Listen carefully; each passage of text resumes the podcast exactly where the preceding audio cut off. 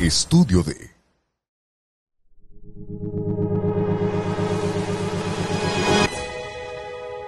Muy buenas tardes, aquí les saluda Rafael Muñiz Razo en esta aventura que iniciamos este, este día en este programa llamado Uobadis, que traducido al español sería ¿A dónde vas?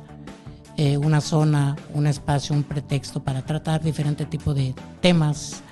Pero antes de iniciar en materia, quisiera contarles un cuento, un cuento breve eh, hace 64 años nació un muchacho en Guanajuato.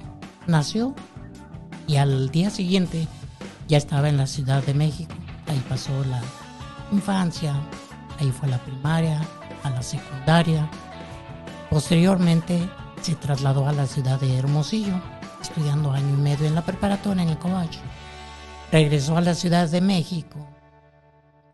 Posteriormente entró a la universidad estudió psicología, se regresó a la ciudad de Hermosillo, eh, ahí se, se, casó. Posteriormente, tanatología fue su interés en estudiar, lo estudió. Y 64 años después, aquí estoy ante ustedes. Ese soy yo, Rafael Muñiz Razo, psicólogo y tanatólogo en donde podemos hablar de muchas, muchas cosas, en donde mi pasión primordial es la música. Vamos a empezar con el primer tema y vamos a hablar sobre las máscaras. Seguramente ustedes alguna vez han visto un programa de lucha libre en Televisa, en la AAA, etcétera, etcétera. Eh, hay luchadores que usan máscara y uno de repente se pregunta, ¿cuál es la intención de tener oculta una identidad? Pues es que no quieren que se sepa. ¿Por qué hago colación con este tipo de, de comentarios? Porque en la vida real todos, todos los seres humanos usamos máscaras. Así usas la máscara para ir al trabajo, llegas a tu casa, te quitas la del trabajo y te pones la de, de padre o de hermano vas a, ayudar a la gente, pues te pones la máscara. ¿Qué quiere decir? Que tú nunca muestras quién realmente eres. La pregunta sería, ¿es fácil mostrarse como es? ¿O por qué no se muestra uno? ¿Por qué no es auténtico? Por una sencilla razón. Muchos tenemos miedo a mostrarnos como somos por temor a ser criticados, a ser Mm, burla, a ser eh, minimizados, eh, estigmatizados.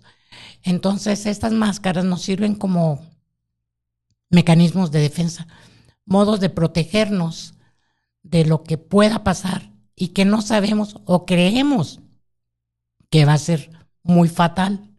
Entonces, por lo regular, usamos ese tipo de, de máscaras. Si usted me dice, bueno, nadie es auténtico, no, auténtico al 100% no lo somos. Una, una, un comentario, por ejemplo. Estas personas que van a la iglesia los domingos, en donde se da un sermón de ayuda a los demás, en donde hasta se dan la paz el uno al otro. No me diga que saliendo de misa las personas siguen siendo tan unidas fuera de la iglesia como dentro. ¿No es cierto? Vuelves a la normalidad. Te pones la máscara de un creyente, de una persona que tú crees que debe de comportarse de X manera en cierto espacio. Esa es la verdad, en este caso, del ser humano. Este primer tema tratado eh, tiene la intención solamente de mostrar mi, mi experiencia, mi versión, mi opinión como psicólogo. Yo soy responsable de lo que digo, usted es responsable de lo que piense. Vamos a ver, yo estudié psicología Y siempre los pacientes me han preguntado, ¿hasta dónde es alguien normal y hasta dónde es anormal? ¿O cómo nos podemos dar cuenta si alguien está dentro de lo, de lo normal? No siempre nos podemos dar cuenta. Todo mundo dice o quiere ser normal. Y cuando tú le dices a alguien, debe de ir con un psiquiatra o con un psicólogo, la respuesta en automático es, no estoy loco. ¿Qué quiere decir? Que no acepta algo que las demás personas perciben que tiene esta persona. Entonces, ¿cómo puedes darte cuenta tú si alguien es normal o qué es lo normal? Lo normal es lo que la mayoría de la gente realiza en la vida común y corriente. Eso es lo que la mayoría. Curiosamente, lo anormal son los extremos.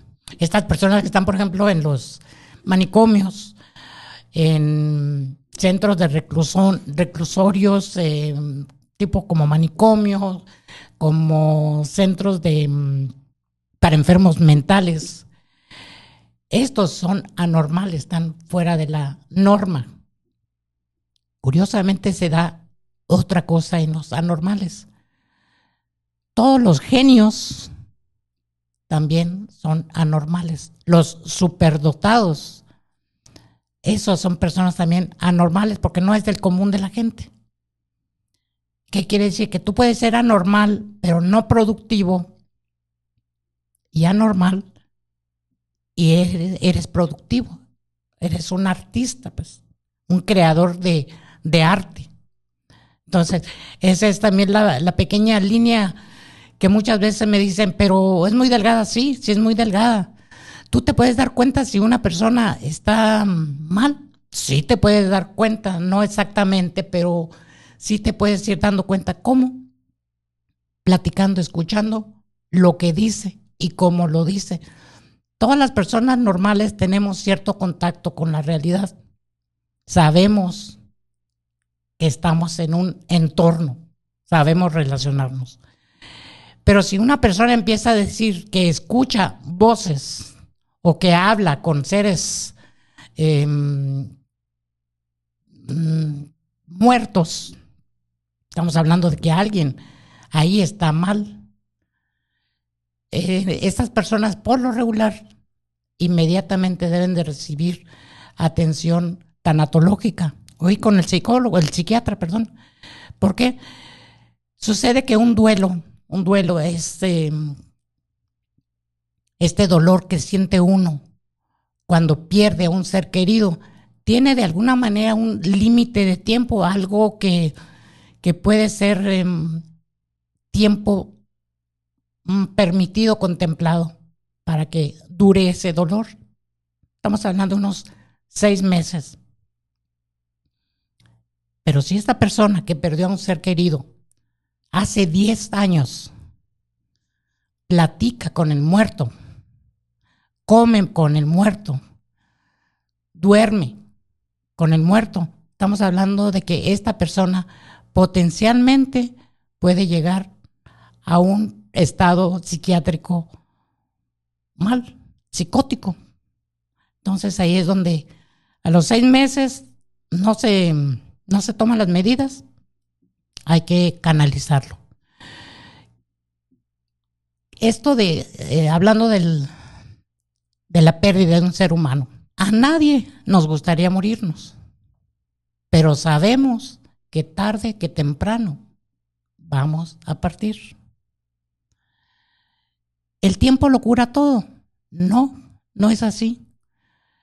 Cuando alguien pierde a alguien, ahí lo primero que se recomienda es acepta la pérdida física, pero no la pérdida espiritual.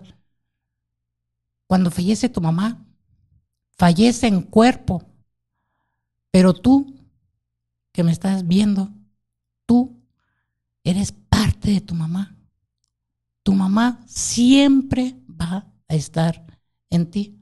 Entonces no muerto, porque a fin de cuentas es, tú eres la herencia, tu papá ahí está en ti. Entonces debes de aprender a sentir que la muerte le llega a unos antes que a otros. A ti te va a llegar, sí, te va a llegar algún día. Y tú vas a ser el actor principal de, esa, de ese fallecimiento. No hay velorio sin muerto. Y jura lo que tú vas a ser la estrella principal cuando tú fallezcas. ¿Cuándo va a ser? No, no. Nadie tiene escrito cuándo va a fallecer. Si a ti te dijeran, vas a vivir 64 años o 65 años, pero te lo dicen a los 15 años de edad, créemelo, que estarías año con año pensando, ya se va a acercar, ya se va a acercar la fecha. Y esa no sería una vida placentera, no disfrutarías pues la vida. De otra manera, no sabes. ¿Qué quiere decir? Que a lo mejor de un momento a otro tú ya no vas a estar aquí. Todos, todos, como les digo, todos vamos a fallecer. Pero cuando nos dicen, te quedan cinco meses de vida, hacemos algo irónico. Queremos hacer todo lo que no hicimos antes. Tratamos de reconciliarnos, de pedir perdón, de reencontrarnos. Pero qué irónico que tienes que esperar a que pase eso para que hagas algo. Nadie es perfecto, todos, todos, todos tenemos errores. Todos cometemos muchos errores, pero también es de seres humanos reconocer. No vas a hacer menos si te disculpas con el hermano, con el papá, con el tío. Tú disfruta la vida porque no sabes cuándo vas a dejar de estar aquí. Disfruta lo que haces. Si te gusta la locución o la edición, o la producción o el ser artista o el ser lo que sea. Disfrútalo, porque este puede ser el último día de tu vida. Pero no lo disfrutes como con tristeza, sino con alegría. Por ejemplo, yo a mis 64 años, sin querer, eh, querer dar lástima de que pasé por pobrezas, que pasé hambres, aquí estoy. Unos compañeros de la primaria, de la secundaria, se fueron antes que yo. Muchos compañeros que eran muy aplicados en la escuela dejaron de estudiar y trabajan en lugares que uno no se imagina que siendo tan inteligentes se conformarán con tan poco. Cada quien busca y cada quien encuentra lo que merece. A eso te conformas. Bueno, pues ahí, hasta ahí vas a llegar. Si quieres llegar más alto, pues tú vas a llegar hasta donde tú quieras llegar. Pero disfruta lo que haces. Todos estudiamos o todos hacemos algo. Y a veces no lo disfrutas. A veces te vas por el lado del dinero.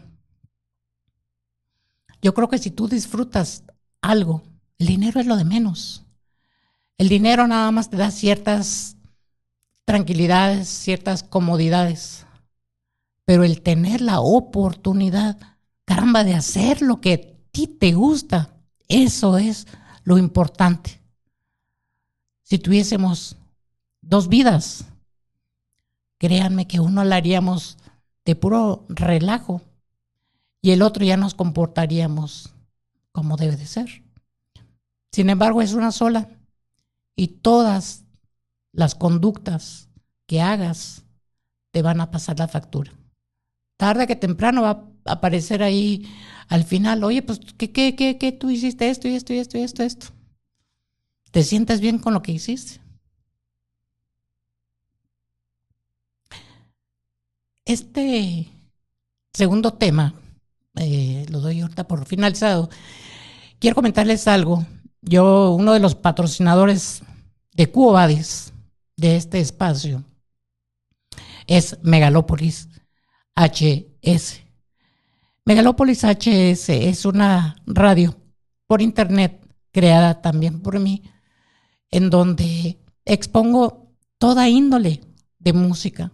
Y ahí podemos encontrar desde música clásica, música de rock, progresivo, rock en español, rock and roll, eh, yodel, eh, música de todo el mundo, cumbias, música regional mexicana, de todo lo imaginable que usted, música antigua, música, los primeros sonidos en la antigüedad, música de las grandes orquestas, música de trova, música de la que menos se imagine usted. Estamos las 24 horas, todos los 7 días. Puede accesar por internet y ahí nos va a encontrar megalopolishs.com junto y ahí puede este, accesar a escuchar todo lo que tenemos, así como cápsulas, cápsulas de información, em, cápsulas de biografías de artistas, o también podemos encontrar música original y sus covers correspondientes, pero hay algo también que me ha interesado últimamente, es conocer qué es lo que canta uno, ya sea en inglés o en español. Da la casualidad que muchas veces, y a mí me tocó en mi juventud, cuando andaba quedando bien con la, con la novia en cuestión, que le dedicabas un disco, le regalabas un disco, por ejemplo, de José José o de Roberto Carlos.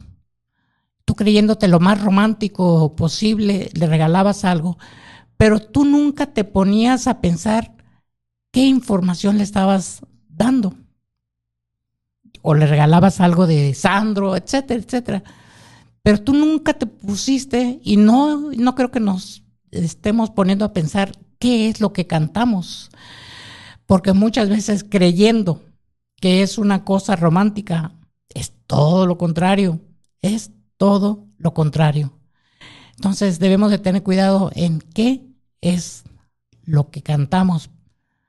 Hay que enterarnos, y hay que aprender a educar a nuestros hijos musicalmente a que aprendan a escuchar música. Últimamente hemos escuchado música de estos eh, corridos tumbados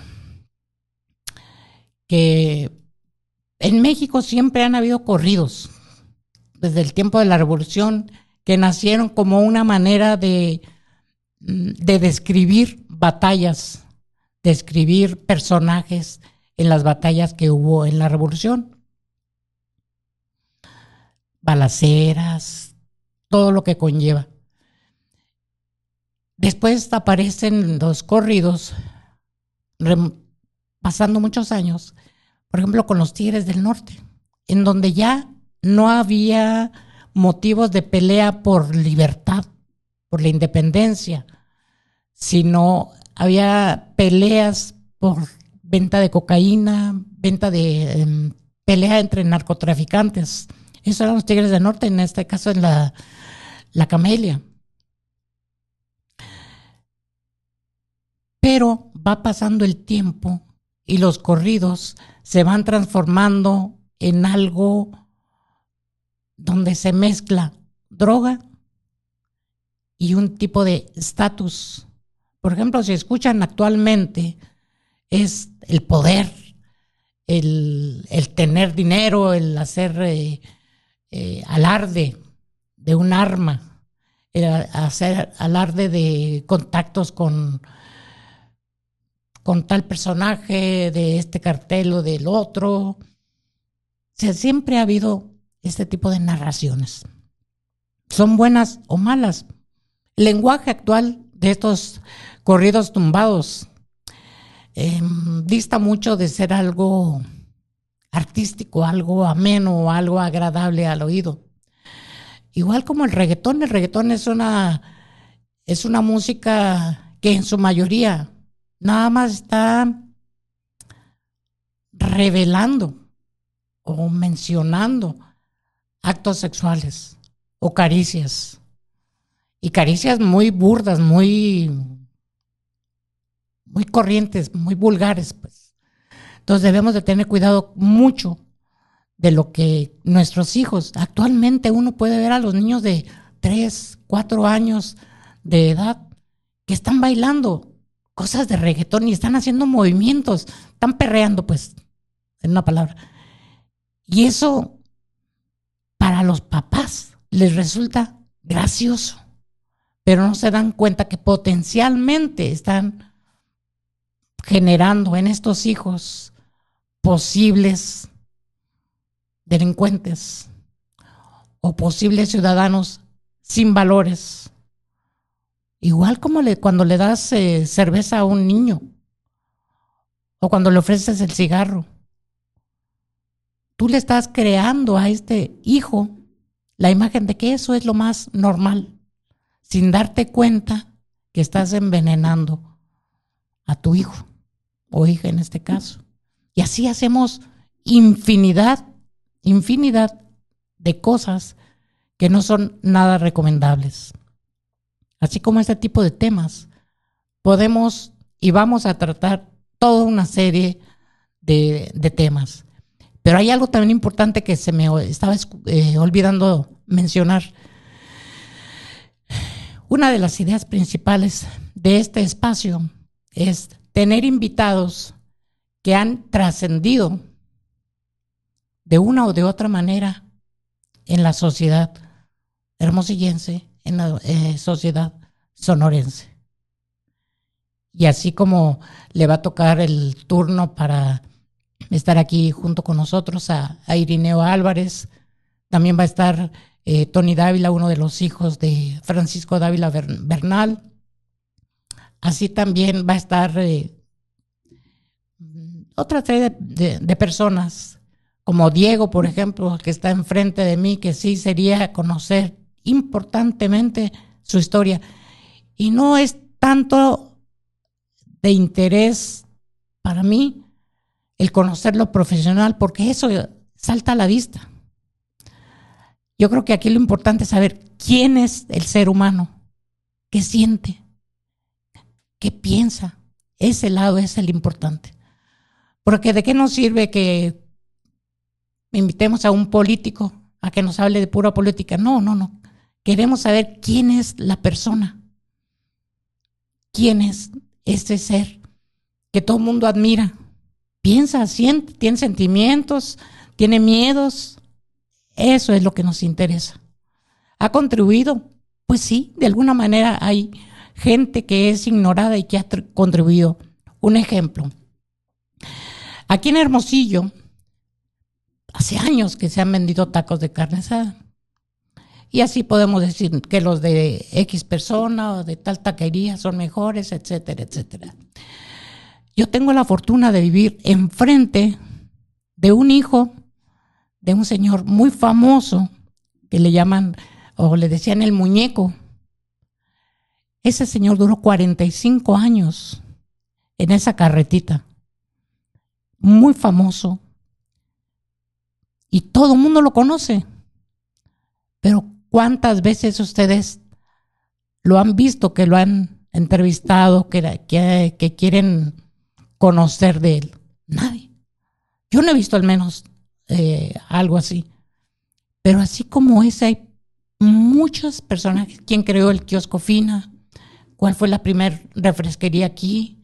Los chinos, siempre hay alguien, alguien que es importante o, en la vida. Ustedes seguramente ha estado en la calle caminando y de repente ha visto, ah, mira, ahí va el contador, ahí va el Santa Claus, que son personajes que existieron o que existen algunos todavía, que ahí están, que forman parte, parte importante de nuestra sociedad. Para eso es importante entonces integrar a estos seres a la sociedad. ¿Cómo? Conociendo su historia. Hay una, creo que se llama Shakira, una que vende, vende periódicos en las esquinas. Ah, la, la Talía, la Talía, por ejemplo, a mí me tocó varias veces eh, comprarle el, periódico en, hace años. Uno se, se va con la, con la finta de que, ay, pues está loquita, etcétera.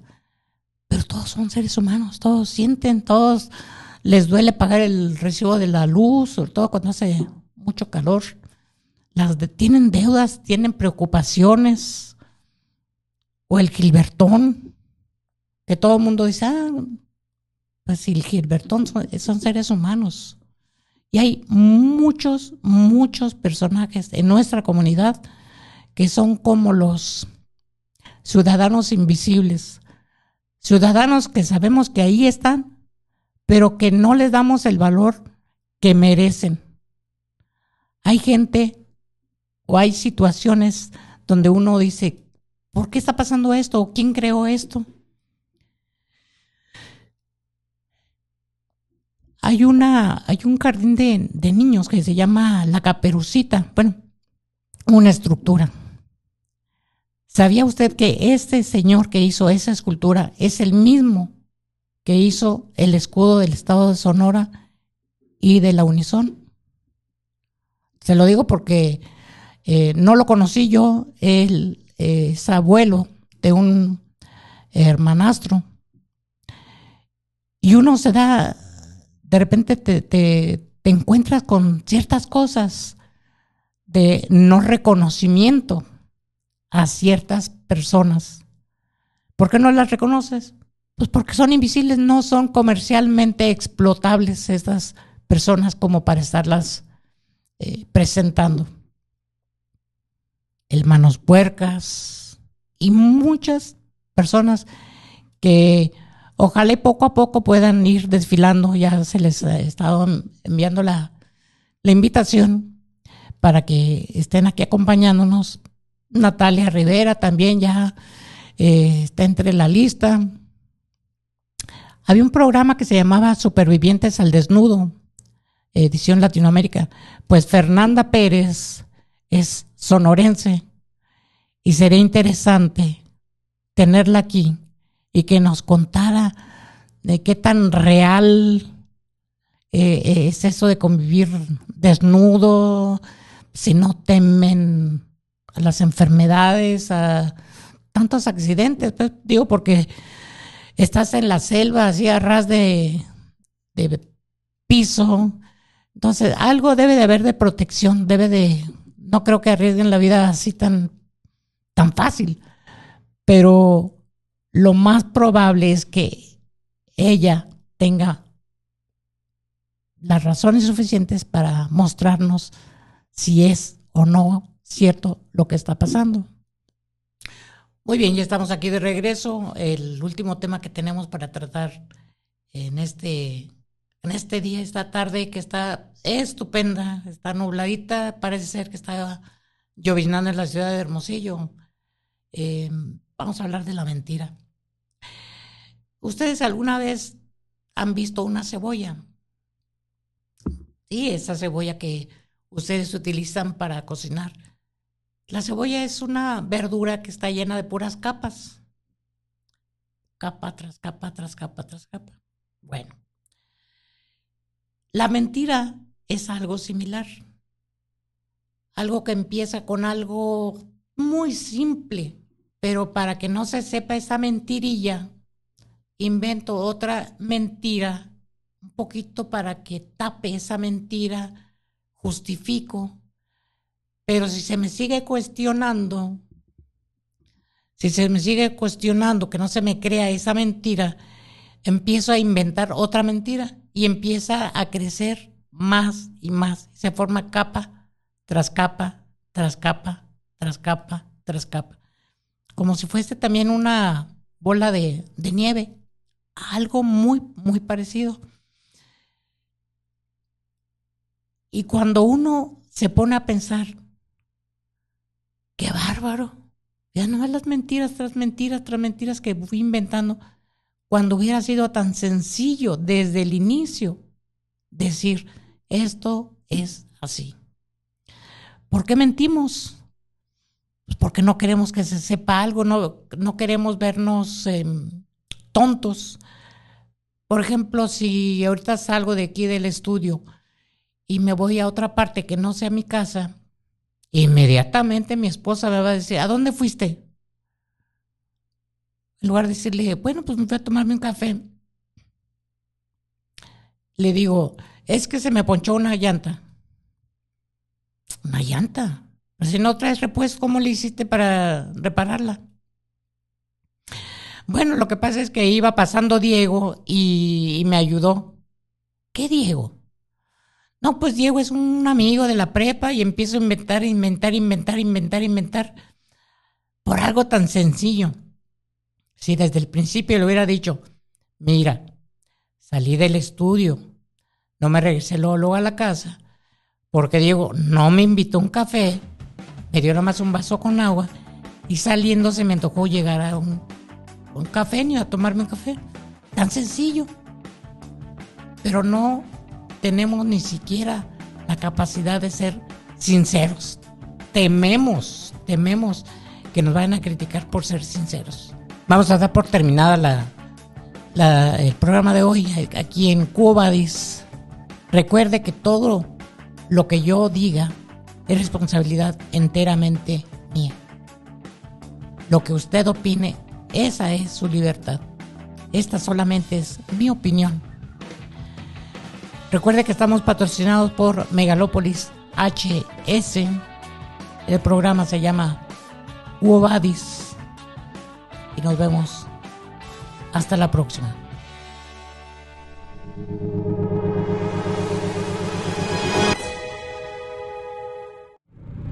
Estudio de